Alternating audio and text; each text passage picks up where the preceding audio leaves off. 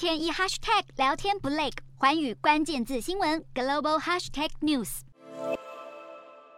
超级有 guts，对着俄罗斯政府破口大骂的瓦格纳佣兵集团首脑普里格金，六月发动一日叛变，尽管最后以失败收场，但已让俄罗斯总统普丁颜面尽失，两个人也因此反目成仇。根据俄罗斯工商日报的报道，普丁已把普里格金踢出朋友圈，并且打算扶植新宠。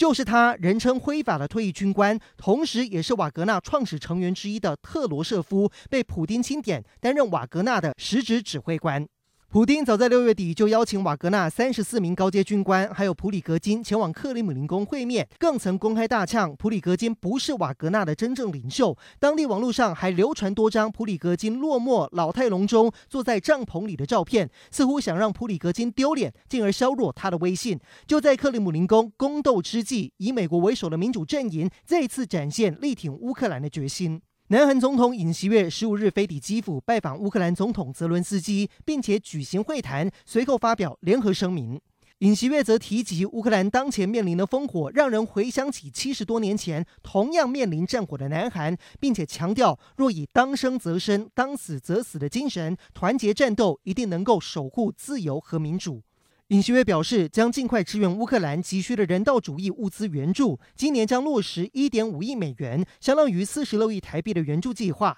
至于安全方面，韩方今年也要加大援助规模，但是没有提及提供杀伤性武器。除此之外，双方也要设立尹锡悦泽伦斯基奖学金，来帮助在南韩的乌克兰学生。这一连串的承诺，展现南韩将成为乌克兰实现自由、和平和繁荣的好伙伴，并将为世界自由、和平、繁荣做出贡献的好朋友。